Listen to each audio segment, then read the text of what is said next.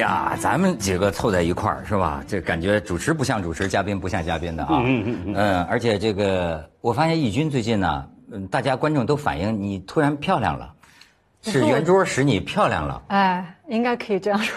对。没有，我最近实在是太累残了，可能瘦了一点，我也不知道。对，今天我看见就不是那么，也就还可以了。不是，就就是你知道为什？他今天确实比我们以前几集的脸啊看着沧桑，因为风尘仆仆啊，走遍全国各个角落。那化妆师说我黑了又，一看就是刚晒完，跟龙虾似的。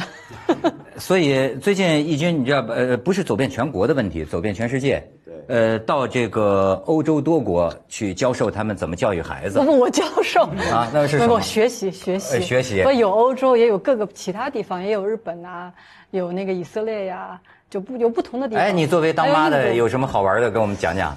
没有，我每次回来，我女儿都说：“哎，刚回来就发现妈妈变了，说对她特别温和。”因为其实教育你不管是什么理论吧，总要你对孩子要好一点，要更有耐心。但是过了，这妈妈总是说：“哎，什么都行，你爱干嘛干嘛。”过两个星期又露露出了狰狞的面目。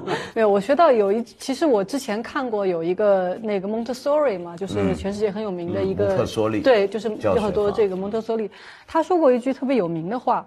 叫做他说孩子是成人的祖先，我后来是最近是在在日本一个幼儿园门口看他们就贴在那儿，我还又又警醒了一下，确实这样。就你看小孩子是你的孩子，对不对？他为什么是你祖先呢？就是两个意思，一个是你曾经是那个样子的，就是那是你的过去；还有一个他刚生下来，其实他携带了好多我们过去的很多记忆，就是不光是你了，就是人类的好多。祖先的这种天然的东西在里面，所以我们看待孩子，不要以为他是你的孩子，你有对他随意的支配权，而是要记得他其实是你的祖先。那你看到他要叫爹？是啊，我跟你说啊，现在很多孩子就是父母的祖宗，那真没错。没错，小祖宗。你觉得他们教育孩子跟我们有什么不一样？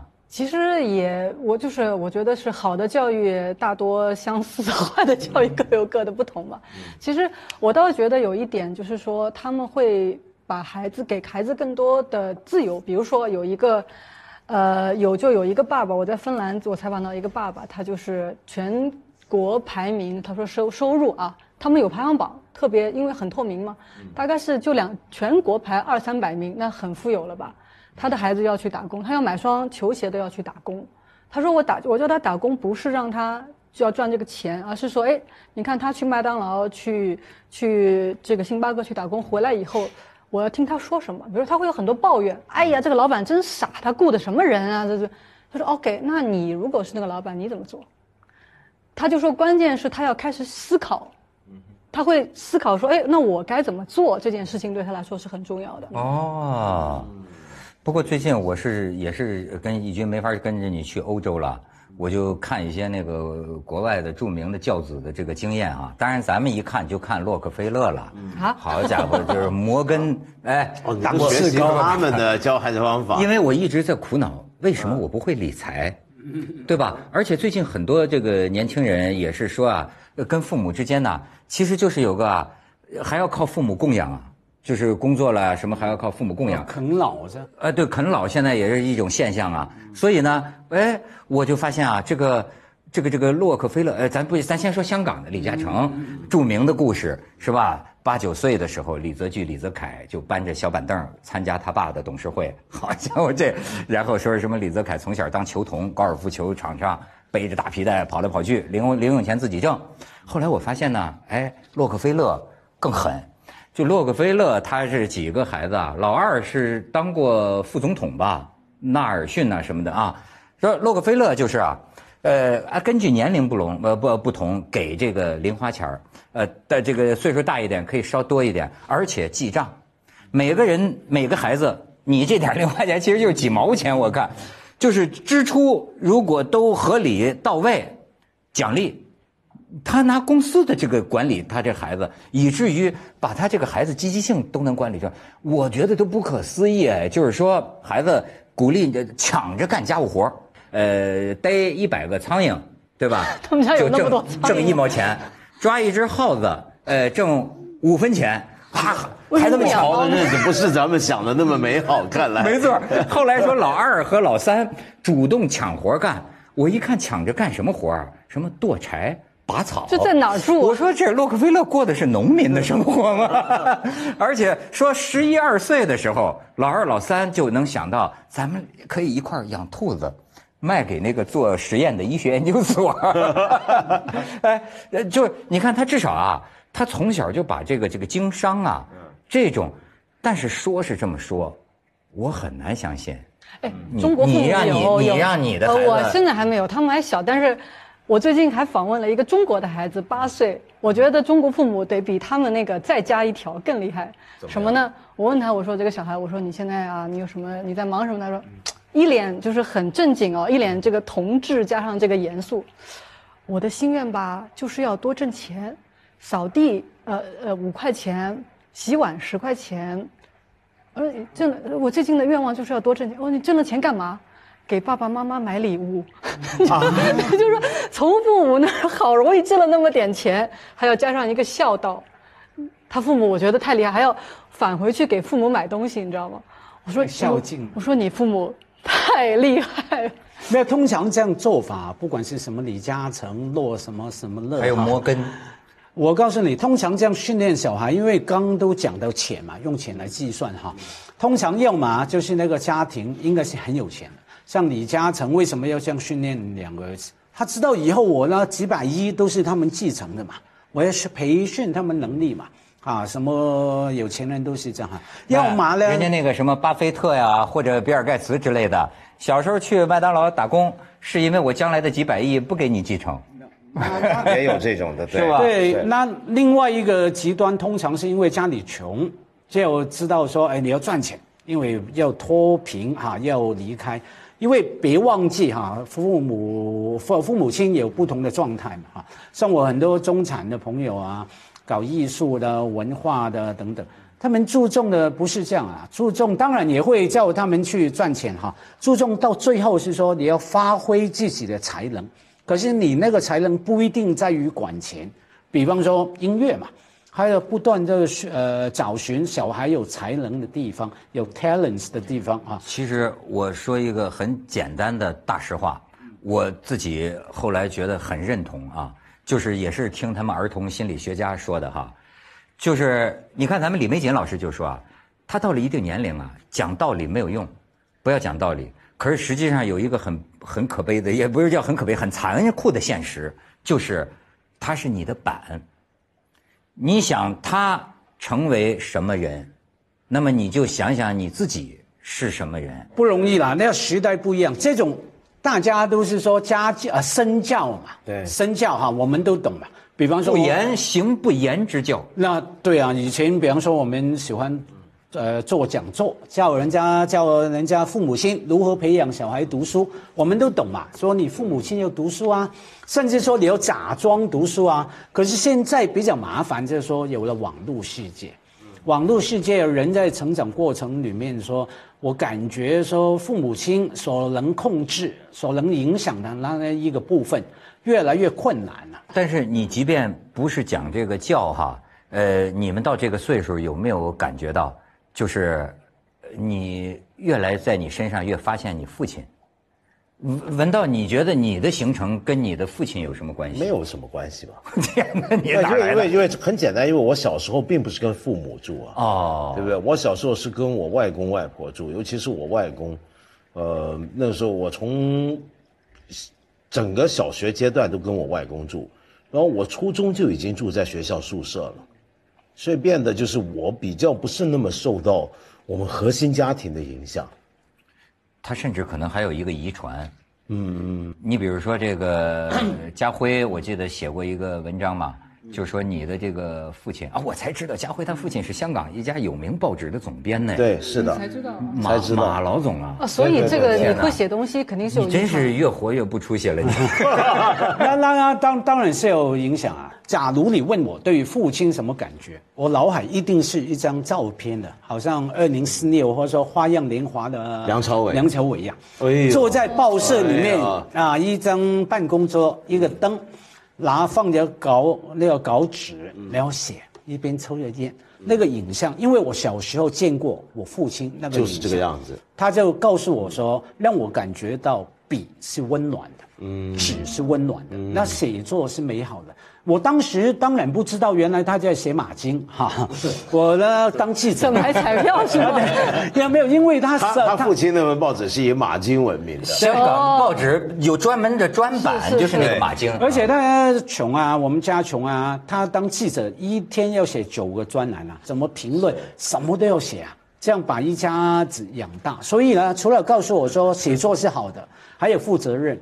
再怎么样都要准时交稿，所以我不是有个外号吗？叫稿神吗？我以为叫马准时啊。可是话说回来，当然我父亲年纪大了，老了，现在不写了，都在玩 iPad 哈，都在玩手机，而且呢比较有烦恼。呃，前几天呢，原来我父亲学懂了用那个通讯呃软件啊，WhatsApp 用那个传。我有一天突然收到他传来了，哦，我那种感觉啊。因为坦白讲，父亲老了嘛，对不对？那跟他吃饭又只有吃饭了，他也不太讲话啊。OK，那可是呢，现在学了，他学了，懂得用那个跟我沟通。嗯，我一方面温暖了五秒钟，之后就烦死了。你看，不断要回他。父亲问你问题，你不能不回啊。父亲说：“哎，昨天吃了什么？”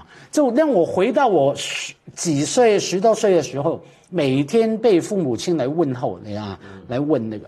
那所以哦，现在每天要花两个钟头来回我父亲 种种的问候的讯息。可是有好处，也蛮感动的。再过了一天呢，发生的事情，他家电脑坏掉啊，我找一个年轻朋友去替他去他家替他修嘛，不用花我时间嘛。然后我付钱给我朋友嘛哈，然后我已经提醒我父亲，钱我来解决。他的酬劳我来解决，你你你不要付给他啊，我会懂得行情跟他算。结果呢，后来那个年轻朋友走了，就告诉我，哎，马先生，你父亲已经给我钱了啊，你就不用付了。我就很生气，因为这样搞乱了我们的安排嘛，对不对？我知道说我麻烦你两个钟头，我要付你多少钱，然后我就忍不住说了我父亲了，也用 WhatsApp，我嘴巴是不可能敢说我父亲不好的话嘛。就跟他讲说，哎，我已经告诉了你，提醒了你，不要给他钱，你怎么老不配合呢？然后他没回我，越没回我越生气嘛，就再说了几句啊比较重的话。然后呢，过了二十分钟他回我，我本来以为他会骂我，原来不是，他跟我还会写英文，sorry，还会用那个表情包、表情符号，我学的进化了蛮快的哈。然后呢说 sorry，下次不会。天哪！啊，我看到那条讯息，我几乎想哭啊！这感觉是你小时候不断跟他说的话，对不对？对，就说这辈子啊，我在想，假如没有这个通讯软件，这辈子不会听到你父亲跟你这样说。对我父亲一辈子不可能对我都五十多了，对儿子说对不起，我下次不会说不出口。在那一个那一刹那，我感觉父子的关系倒过来了。就像小君君刚说，那是我小时候跟他说的话，对不起。我下回不会。当然，我小时候犯错事，他会打我。现在我我不会打他嘛。你你 你讲这个，我听了都想哭，你知道吗？就是我就想起来，呃，我妈妈中风了以后就不能说话了嘛，呃，好好几年一直就就不能不能说话嘛，神志也不清了。那么有时候我经常想起来啊，呃，就是我们母子这一辈子，哎，最后的一句话。是什么？是在电话里，你知道吗？就是他中风，呃，这个这个之前，我记得我当时是参加一个活动，我在那个黄山附近，哎呀，你知道，哎，这个就是这个这个这个子欲养而亲不待啊，就是你你你总你有时候你总觉得，呃，你想象着跟自己的父母亲啊，呃，假如有一天他病了或者怎么样，呃，你们这个最后的时刻，最后的话会是什么？那在我这儿的就觉得就是他也不知道要出事，我也不知道会怎么样。但是就是他这个这个开始小中风，然后就在电话里，因为我当时说我要不要回去，哎，他就在电话里。我我后来多少次啊，我经常想起来，我到医院看我妈妈的时候，我经常想起来，我说这是我们母子一场啊。我最后听到他说的这个一句话，哎呀，我我我经常想起那个声音。就是实际上是体是是体非常虚弱，但是那种虚弱呀，你又觉得说话好无力、好软又好温柔那样，就是啊，文涛啊，我没事儿，你你不用回来了，哎，哎，我就觉得你说这就是我这辈子我我我我他他再也不能说话了，就是就是我听到他最后说的这个这个。呃，这个话呀，我就我就我，所以你就讲你父亲。对，我想哭了，我们抱头痛哭。不要拿父母开玩笑，不是我的意思是说，父母亲的那个弱呀，你知道吗？你一天天强起来，非常明显。他们一天天弱下去，所以义军，你刚才讲，就是说现在有些年轻人把这个孝道啊，当成一个好像也可以叛逆一下，其实根本不是这个。我现在觉得就是，呃，我也见过一些个人，就是说说父母怎么怎么不好哈。但是我就讲一个人之常情，有有一个是有有有有一个感觉就是，呃，文道，你觉得你能不能够宽慰我哈？就是我觉得父母就是我心里永远的痛，但但是我这个里面有一个愚昧，就是我老觉得太多我享受的，他们享受他们享受不到。呃，你比如说你去了欧洲。哇，欧洲的风景多好啊！像名胜古迹，好，好像你就你去日本，你去吃到日料这么好吃的东西。可是我妈妈已经走不动了，我爸爸要照顾她，我爸爸要这就这这你就知道他们这辈子永远不可能享受到你享受的这个东西了。然后有时候你想起来，你说他们这辈子值吗？但这个恐怕这并不是。我我坦白讲，放大点看，这并不是一个家庭内的父母跟子女之间的问题，这是两代人之间的问题啊。对，就是说你的父母，比如说你今天去到欧洲看到什么好看的东西，到日本吃到什么好吃的东西，你父母没有这个机会，并不是因为你不够孝顺，或者你没有办法在更年轻的时候就带他们去，而是这一代人可能就没办法。但是他们这一代人也许有他们这一代人的快乐，可能那个快乐在我们看来微不足道。你有没有想过，假设比如说我们这一代人，我们的有下一代的话，我们的下一代说不定也会见到很多我们见不到的东西，也会得到我们很多得不到的。又或者，这是命啊。反过来讲，我们的下一代要接受一个比我们严酷的多的世界，一个全球气温升高两度的世界。海水要淹没上升一米的世界，淡水每天只能用六小时的世界，这说不定就是我们下一代的世界。那那怎么办？那我们是不是上对不起人，下也对不起人呢？我们我们叫我们最幸福是吗？但是我们最幸福，我们应该感恩，我们上一代人的快乐，我真的你不能用我们现在的概念去理解。你说要吃好吃的，要玩儿，我的观察，像我父母那一代，他们的幸福就是为别人活着。就是说，他周围的人照顾好了，他就开心。我就觉得，你像我妈妈，我就觉得她一辈子都是，呃，她因为她是老大，她有两个弟弟，就是弟弟过得好，就是父母过得好，然后到我，她觉得我快乐，她就我说你到最后，我说妈妈，你有没有一天是为你自己开心的？她真的说不出来。哪哪怕我今天问她很直接问题，说，哎，你告诉我你想要什么？你说你想去哪里？你说你想吃什么？我不知道。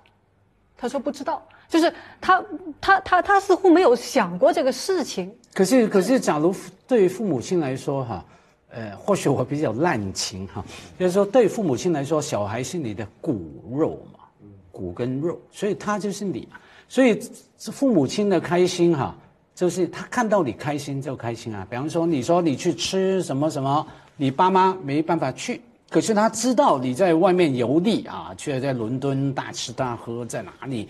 呃，看艺术馆，你开心，理论上哈，真的是骨肉，然后他会开心了。所以我是这样看的，看父母亲呢。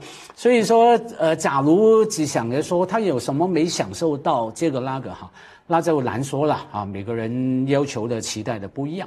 可是呢，我看上一代人呢，我倒是痛心他们经历过的苦难。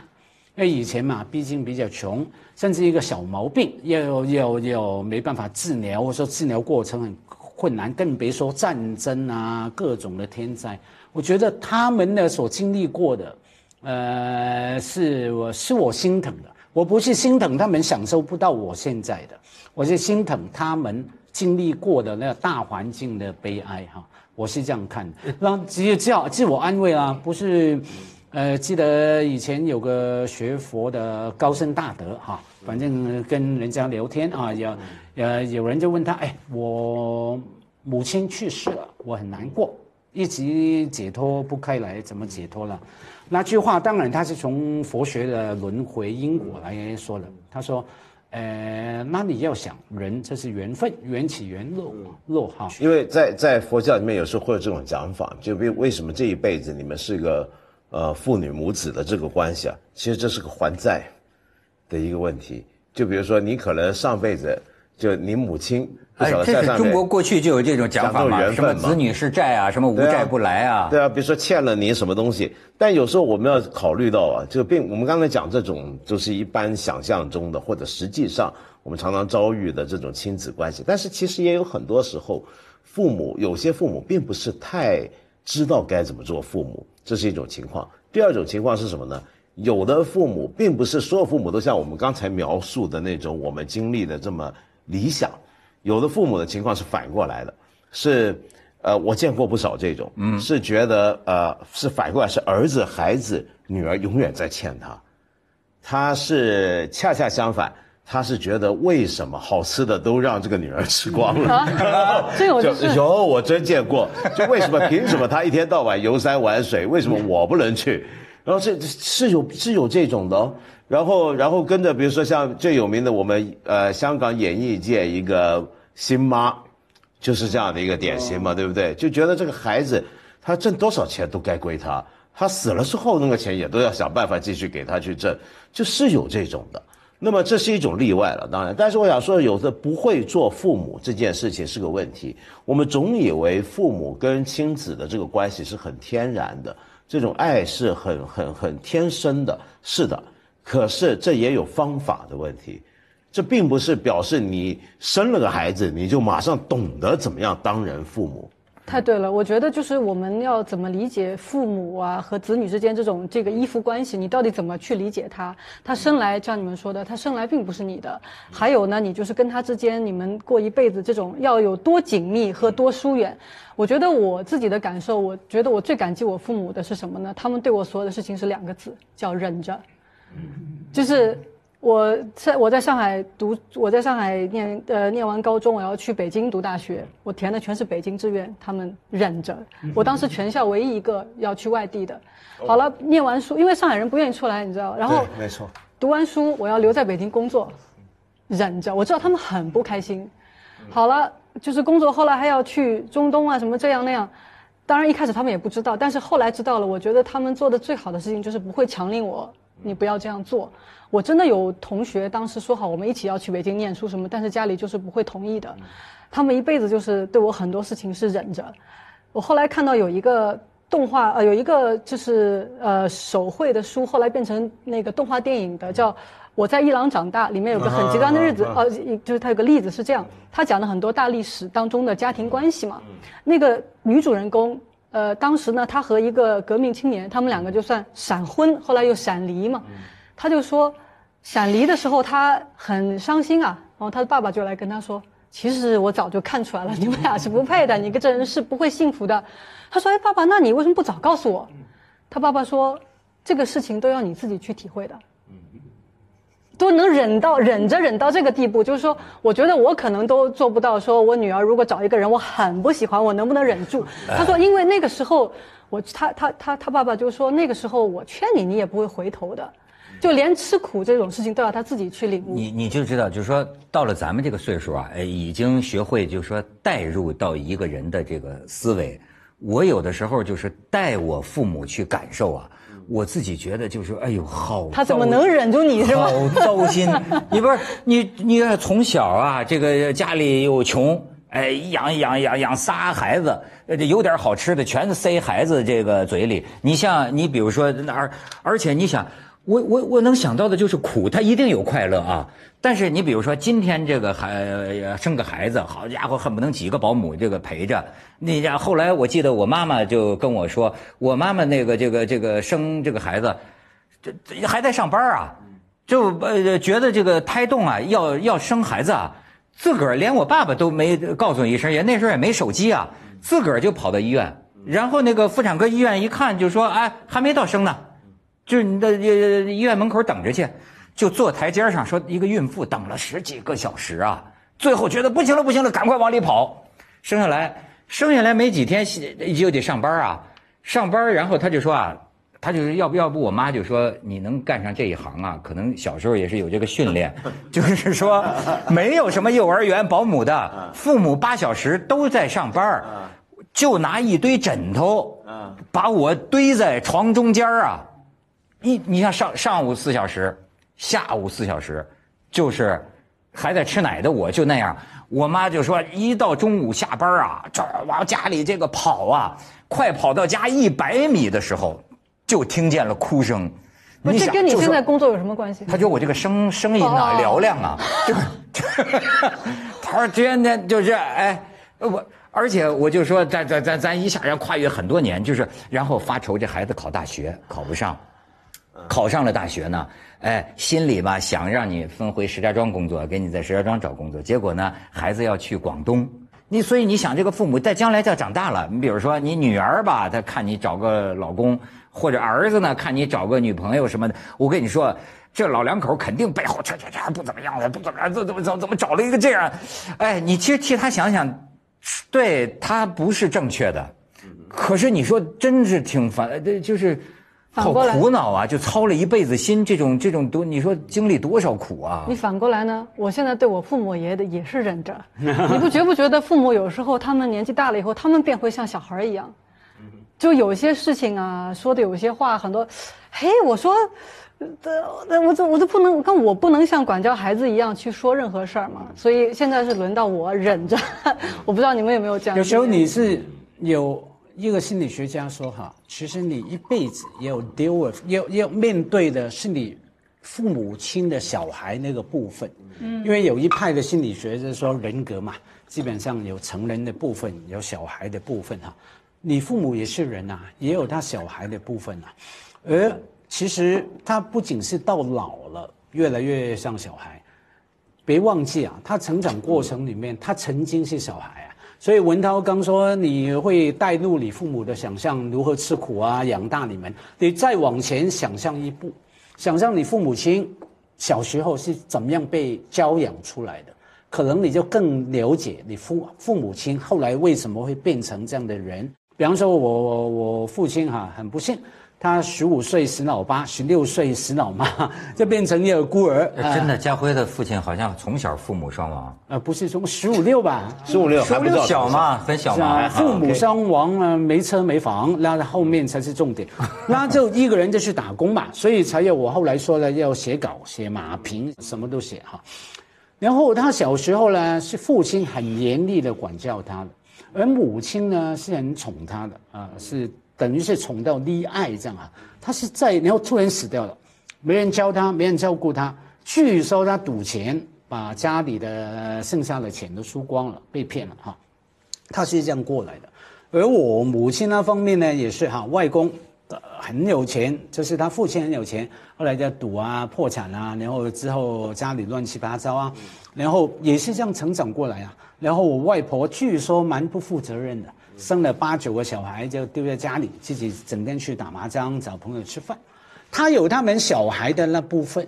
那我记得我以前都是这样，我不是到现在我父亲年纪大了，我才感觉他越来越像小孩。以前跟父母亲有矛盾的时候，我就会让自己去想，他们也受过他成长过程的苦，然后那个那个，然后我就能够理解，所以我就比较能够不是忍了。能够体谅，啊，你这个词说的好，甚至体谅体谅体谅，你比我这个高级多了。他是他他他是一种什么人生呢？就是你比如像咱们现在就有了个人意识了，呃，就是说，呃，你即便有了孩子，你也是呃，会有很大一部分是你个人的事业，你个人的这个人生嘛，对吗？我在慢慢把那部分磨掉。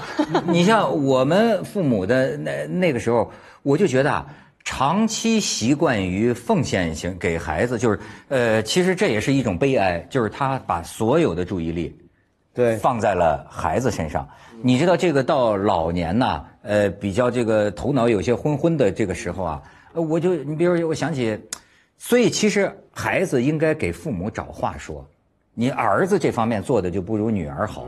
我就发现真是，呃咱也确实不知道跟父母说什么，你知道吗？就是，但是我后来想起来，你看我妈妈跟我也没有什么共同语言，我的生活对她太陌生了。到最后，你知道，就是那种，哦呀，像是哺乳动物啊，那种那种眼光。他但是，呃，你比如说，呃，我再回家哈，他其实我已经很多年不回家了嘛，那么都在外面工作嘛。他实际对这个儿子啊，他是很陌生了。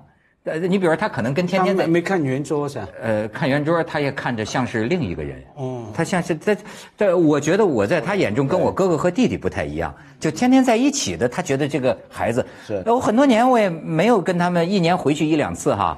我再一回去啊，我就记得他那个目光啊，就是他也不知道该跟我说什么，是但是呢，他就这样看着，他他想跟你拍照拿签名，就看着你啊，就你要不要吃这个啊？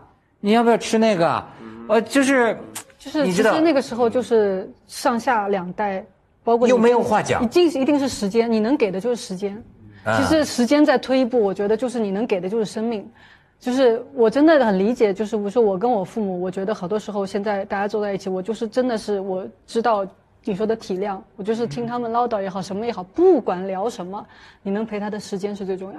然后对我的小孩呢，下一代呢，我就觉得你给他们任何的玩具也好，什么也好，都是没有用的。他们要的也是你的时间，他们要的就是你的生命当中一段很重要的东西。如果你没有做好这个准备，说我要把我生命的一段给他们，那你就不要生小孩。哎，我很好奇文文导，啊，对不对？那你说，先你说讲完你你说，我也好奇没有没有我现在好奇文达我也好奇文达，这就显出你看没有跟父亲一块长大的，不是因为江完全茫然啊因为江湖上江湖上都都知道文道很孝顺的，对家里的一群女人很孝顺，对母亲，对对。然后你要平常就是讲知识的哈，讲哲学、讲书的，那你是跟你妈讲康德吗？还是讲还是讲《论语》？我当然不讲，在这里怎么跟你我没办法用很理性的语言跟我妈说话，或者跟我家人说话，这是我很小就知道，所以我很小我就告诉自己，我这个人一定要，呃，怎么讲？我小时候有个很奇怪的觉悟，大概三四年级，我发现我前面没有人了，我后面也不要有。前无古人，什么意思呢？是这样，就是说，因为我我是 大概三四年就有这个醒悟。这醒悟是什么意思呢？就是因为我发现我们家族，因为我们家族的环境很复杂。我们就我身上，比如说你，我大概说过，我的外公是河北人，啊，是河北的。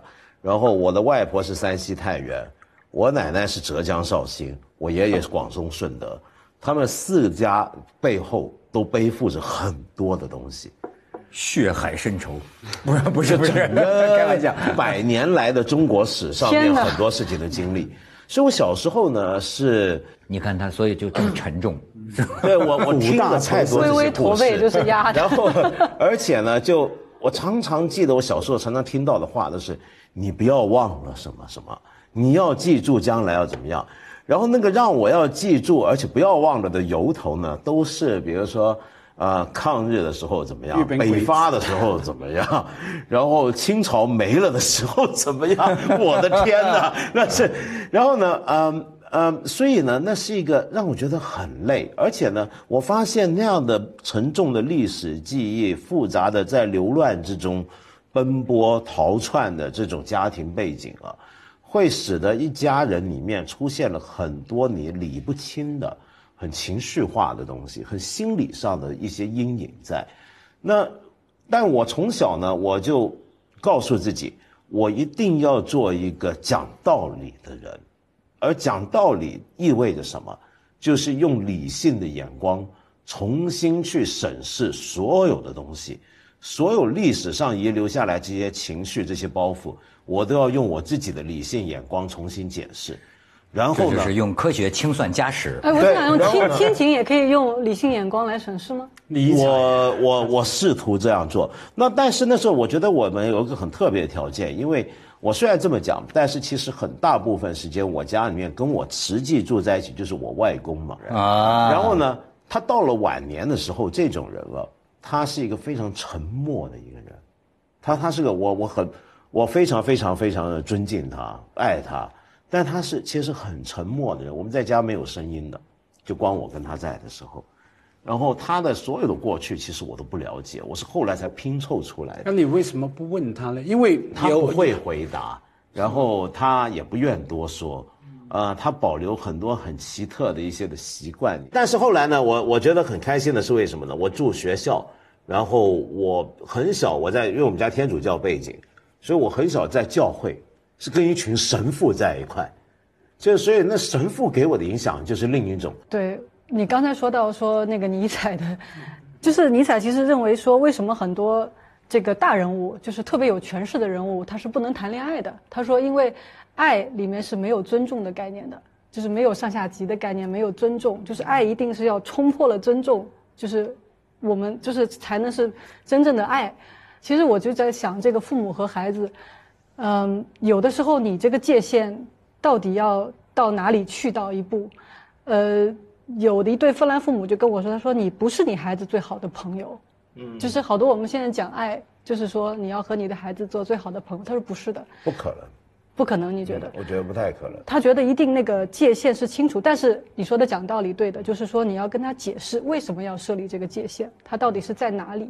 你只有花时间跟他在一起，一言一行，彼此你看到，当你说一个什么事情，他眼睛里那种光，那种那种反应，你才知道哦。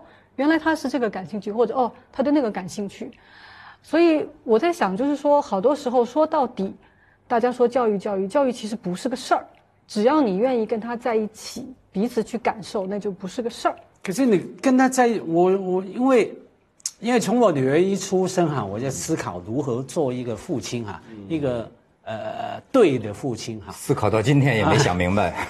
我想明白了，我失败，而且他的故事真是让我看着就觉得挺悲壮。什么叫悲壮呢？没有没有没有太多这样的故事，没有。我说我真的想明白了，就失败。为什么？就是我说的，你无法控制嘛。哦，你干嘛要控制？外面的世界，我呃，外面的世界，外面的影响哈。我说控制，当然不是说控制他要做成为什么样的工作，赚什么钱，嫁什么人。而是说，希望他有某一些的价值观等等哈。你做了你的部分，那不一定成功。假如你要看着说有没有成功啊，他到最后他有没有感恩呢？到最后有没有好好跟你相处啊？等等，几乎你注定啊，我在看来是失败的啊。因为小孩总有时间觉得说，把生命中的挫败怪罪于父母。你为什么会那时候不帮我什么，不教我什么等等哈？所以说你控制不了的，你只能说问心无无愧哈。其实啊，我呃有一句话，我第一次听是个废话，但是呢，这些年来啊，碰到什么事情，我越来越多的想到这句话，叫啊，这句话我必须用劲儿的说，你才能知道它其中的深意，你知道吗？它能让你，它能让你明白很多事情，扛过很多关口。就是啊，其实一切都是自然的。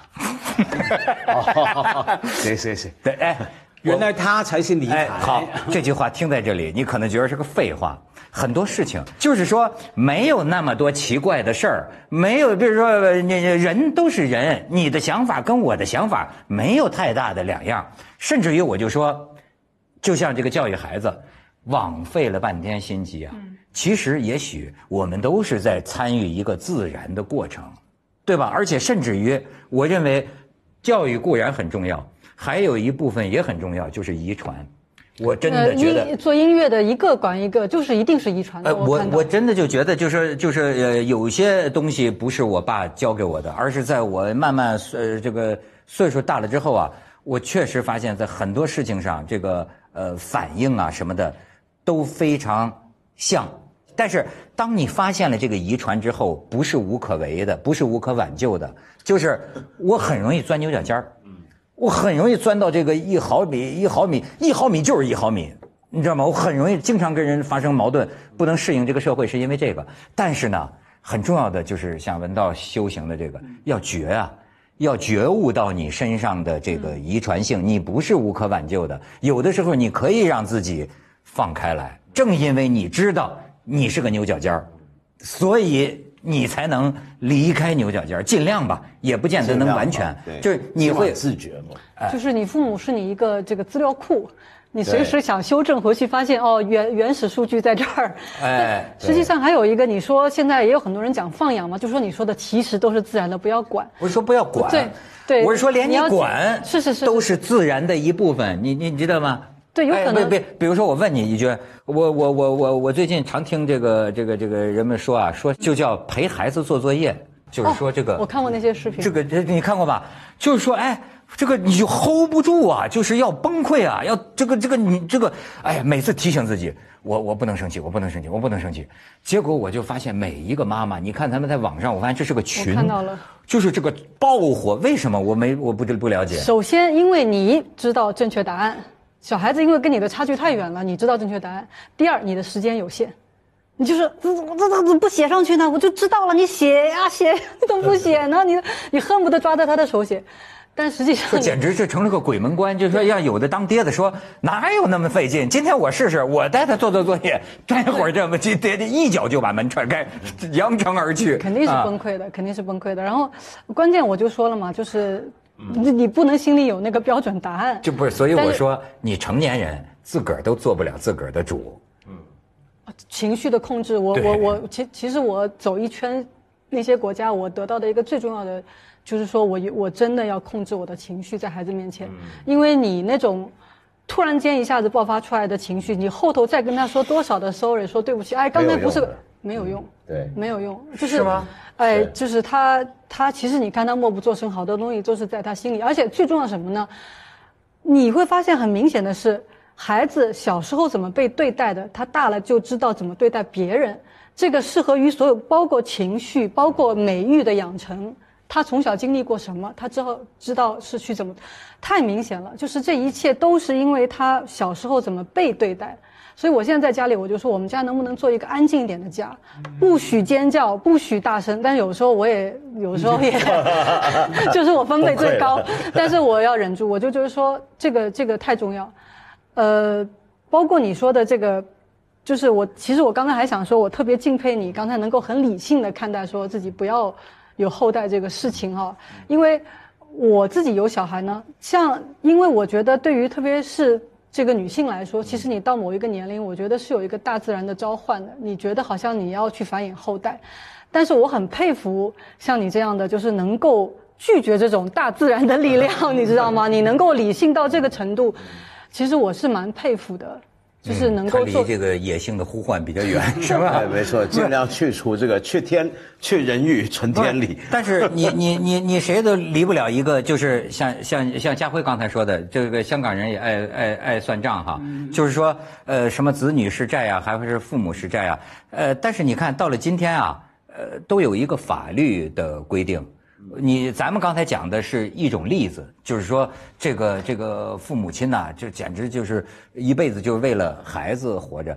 但是你知道去年，我从那个北京一中院，呃，这个判了一个案子，呃，我你像过去这个我都糊涂着，就是说呃，子女赡养父母，父母抚养子女，呃，有一个上大学的孩子，他原来父母离婚了。父母离婚呢，爸爸就是付抚养费，比如说是一年两千块钱，还是一个月两千块钱，我忘了。然后呢，他上了大学了，那么他父亲呢就不付了，不付了之后呢，哎，他就到法院去告，就因为法律规定父母有抚养的义务，但是最法院最终的判决还经历了改判哈，最终的判决是什么？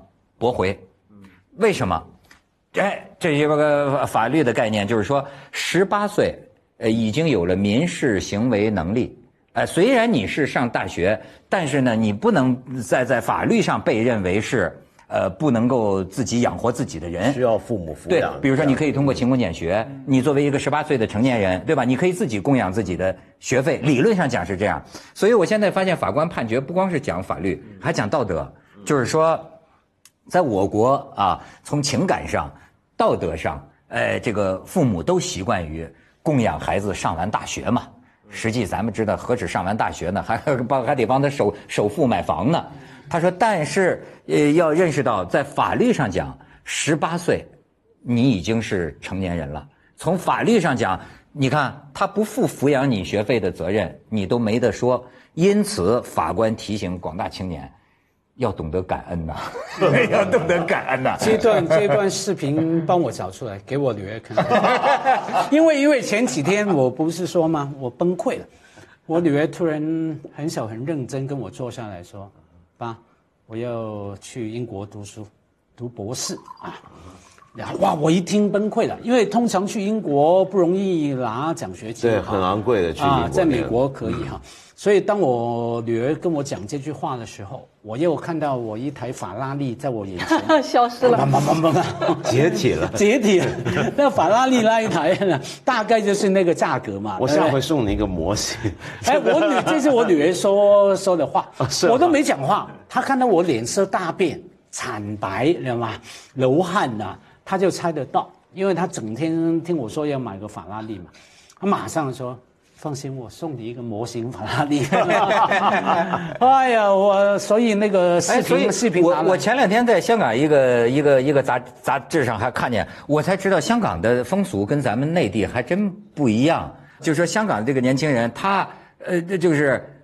都有要给家用、北家用、北给家用的这种传统，是一般就是说，只要不管富穷富，不管穷富，只要你成人工作，呃，是这样的，就是你但凡有工作了，你出来工作的能力，你也找到工作了，不论你工作的收入是多少，你多多少少要给一点钱父母亲。比如说，假如我真的打份工就几千块钱，我我连养活自己都很难堪。但我多多少少留几百，比如说这时候塞给爸爸或妈妈然后饮茶，就是说就拿去饮茶，孝敬的意思，这种一点孝敬的意思。那你要赚的更多了，那就要负担更多。那么也有人会负担到，就父母就假设父母没有任何工作，没有任何积蓄的情况，你要给他们负责所有的东西的。甚至要更多的，那这都很常见。就是人家呃南方的哈，特别香港的民间传统嘛。而有趣的在于说，父母亲总有理由跟你要那个钱，因为父母亲可能不缺钱啊。然后呢，他会要的。他要为什么？他第一个说说你是责任啊，特别男的女的都是责任。第二个呢，他说你听清楚啊，我不是要来花的，我会替你存下来的。以后都是这么讲的。以后你没工作，被男老公甩了，这个那个的时候有困难的时候，我会拿回来，呃，拿出来给你帮忙你。还有呢，甚至刚闻到说，哎，就算你那个钱赚很小哈，这还是要给。有些呢可以豁豁免，比方说你每个月只赚个两三千块，根本给不了，没意思哈。可是豁免不用你给了，父母亲会告诉你，我先记住，你没给。一个月大概几年后，当你赚到一个地步，他会跟你要回来。这是什么？我怎么听到刚好是相反？没有，我碰到的都是情况是你给父母钱，他们不会去花；你给了他钱，他也不花。后来我一个朋友就给我讲了一个他的这个小技巧，他就说他给他父母不是给现金，因为知道给了他们也。不想去享受，不会花。他说：“你就过一段时间去父母家看看，他们缺什么，直接买那个东西，或者你直接给他买点什么。说你给钱呢，他们那一辈子的人都苦惯了，他都不会花。不一定，这是个别。我鲜明的感觉到咱们俩是一个文化的。他们说的是另一个，是另一个文化。我们这个文化里，你就好比说我爸我妈，呃，文道是属于特殊家庭的。我觉得我的家庭很普通，真的就是我一说，千千万万人都有共鸣。”就是辛辛苦苦攒了一辈子钱，最后呢，花在病床上，就是这这就是这样。然后呢，就我就说什么，他要花点我的钱，为了给老人治病，他们的感觉都跟杀了他一样。那个就是觉得，所以我就觉得今天还讲，呃，今天还有啃老的现象，真是岁月在改变。我就觉得你像你你你你，但是你看你这个文化。香港 好像还跟跟跟你们说的，我们我们起码我们圈子接触不是这样。比如说，有的家庭是呃呃是当然子女要孝敬父母，就每个月的家用必然要给，然后也当然会告诉你这个钱是会替你存起来的。可是他是不是替你存起来，其实这倒不一定啊，坦白讲。然后呢，第二呢就是，嗯，他到比如说家里面他有缺的东西什么，他也会自动告诉你的。那我们真的没有这样。嗯，我们会的。我们父母比较香港的父母一般不是那么客气，还有一点还有一点不一样，哎，这是不是说这个你们缺乏人情味的原因呢？呃没有刚刚不是不是相反吧，刚刚相反，比比较亲切吧，就就比较亲切 对比较没钱亲密很直接，不分你我很直接。哎，你都已经打工了，打工沒錢嘛？啊打工沒錢啊孝心打嘛，工沒家用嘛？係啊，打工唔通唔俾啊？我们那一代的父母，其实他们不太有机会真正去学习怎么教育子女，你不觉得吗？他们这叫自然呢，就是我们这一辈人，其实有了机会，你会去知道一些跟孩子怎么相处啊，你会拿点书来看啊，会想这些事情。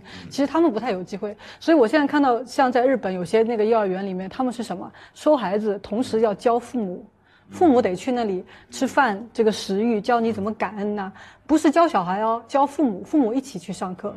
哎，所以现在当父母比以前难多了。那那太累了。你当 当父母亲要学，坦白讲，当人家上上司啊、老板也要学怎么样对员工当下属，每个领域都需要学。那就像你刚说，都是自然，OK 哈，这生命慢慢会教你的。你有这个心，有很困难吗？你对给小孩做一个好的示范，教他一个好的呃价值观，没有太困难啊。挺困难的，主要是没时我觉得。一辆一辆法拉利都开走了。没有啊，像我这样宁可那个看你的法拉利呃瓦解，我哭了一下，当然就支持他去读书嘛。可是反而是说互相对待的态度那才重要。你刚说到你父母亲哈，连花个钱你给他钱治病哈，他都舍不得。有时候真的很复杂的，他们很无助，很很无助。父母亲哈，比方说呢，你父母亲可能不要你的钱，他的反应是说不要不要哈，有些反应不一样的。像我也照顾我父亲哈，我父亲这几年特别的身体不好。我父亲以前是很严厉的人嘛，他当总编辑管人一千人，当然也很凶的哈。呃，以前报社的同事还描述形容说我父亲啊，好像猫啊，他们像老鼠。他我父亲一踏进那个报社，猫回来了，大家安静啊，什么，呃，怕被猫骂抓，不是马吗？猫 马总，马总像猫一样回来了。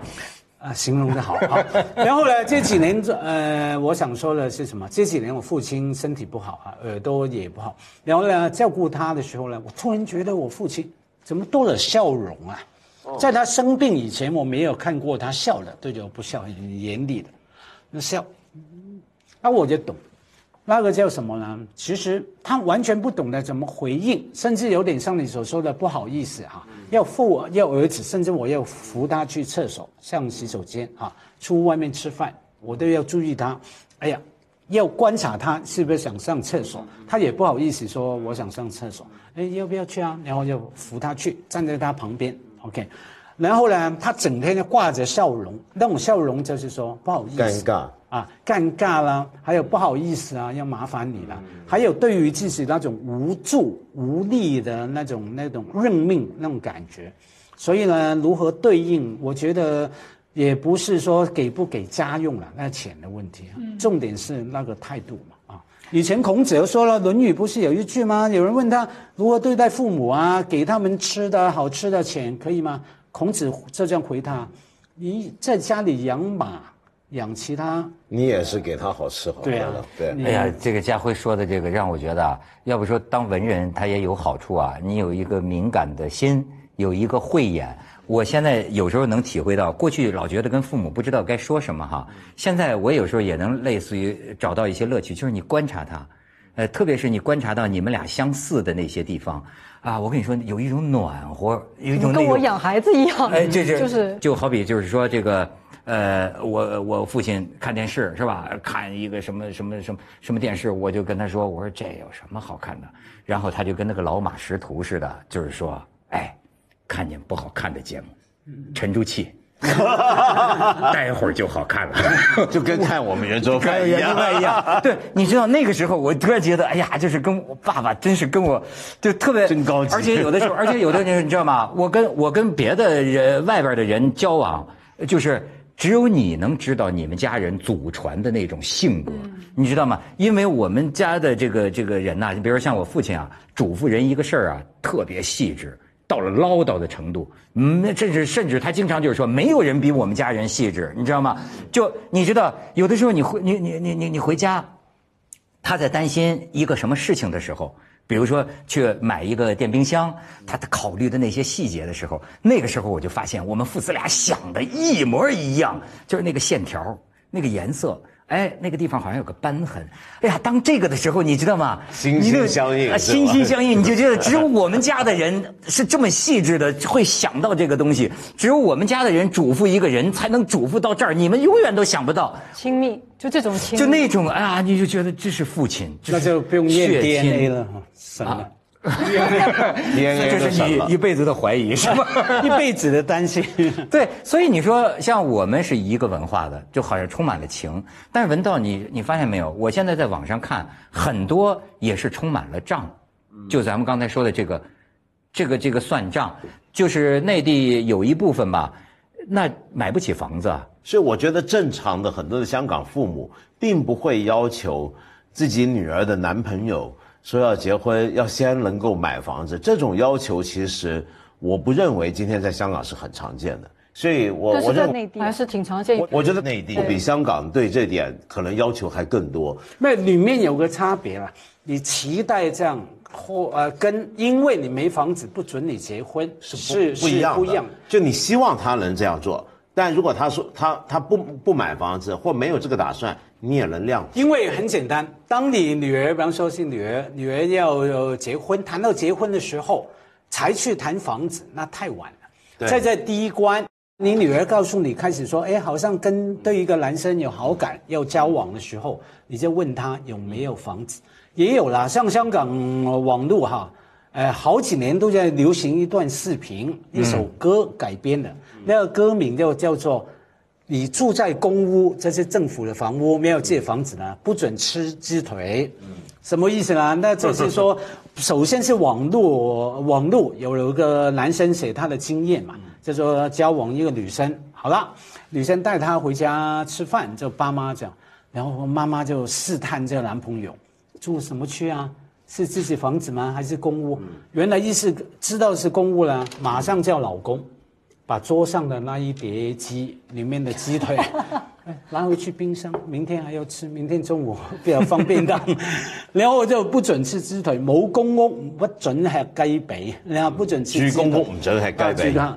对啊，那还是有那种担心。可是假如到了结婚的地步，那太晚了。你说的太对了。我最近有一个亲戚，就是两个人谈恋爱都好几年了，要谈结婚了，双方付多少首期？是男的付多一点，还是女的要？平分就为这个事儿，两家没谈拢，分手了，真的是太晚，很现实。现在年轻人很现实，就能分手了。分手了，我也觉得很惊讶。还有一个是什么啊？我另外一个朋友是什么？他那个是儿子领了那个女朋友嘛，第一次上门。哎，见面挺好，回去说不高兴了，要分手。哎，为是为什么？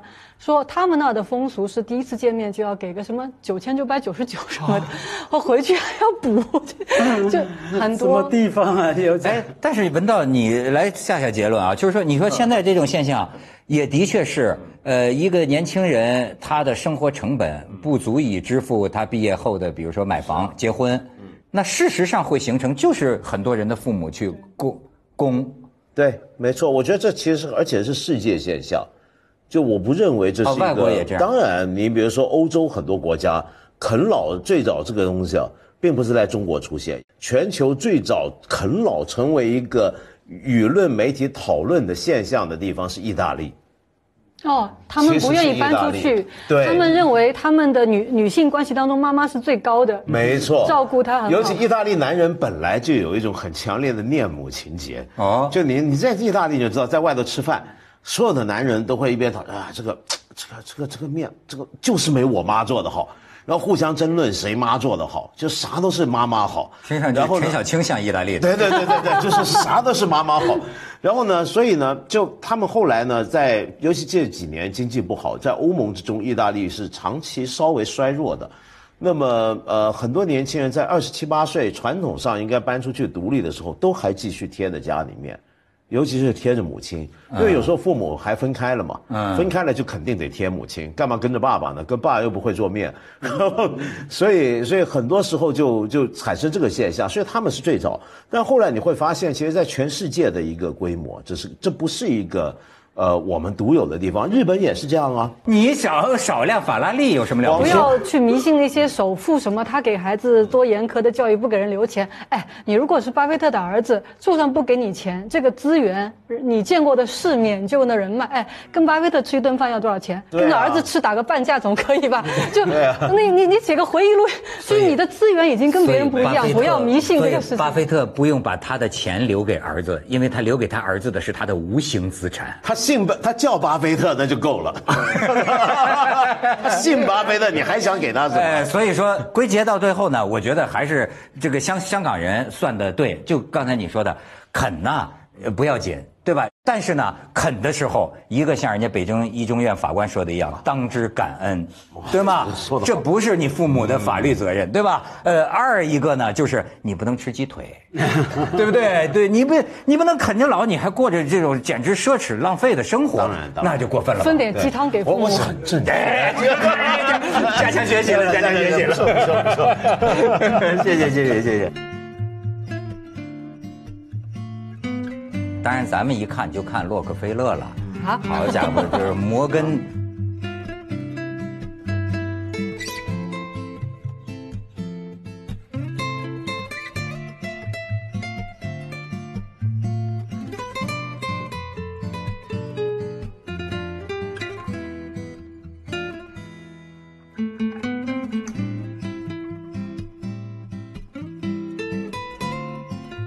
我之前看过有一个那个 Montessori 嘛，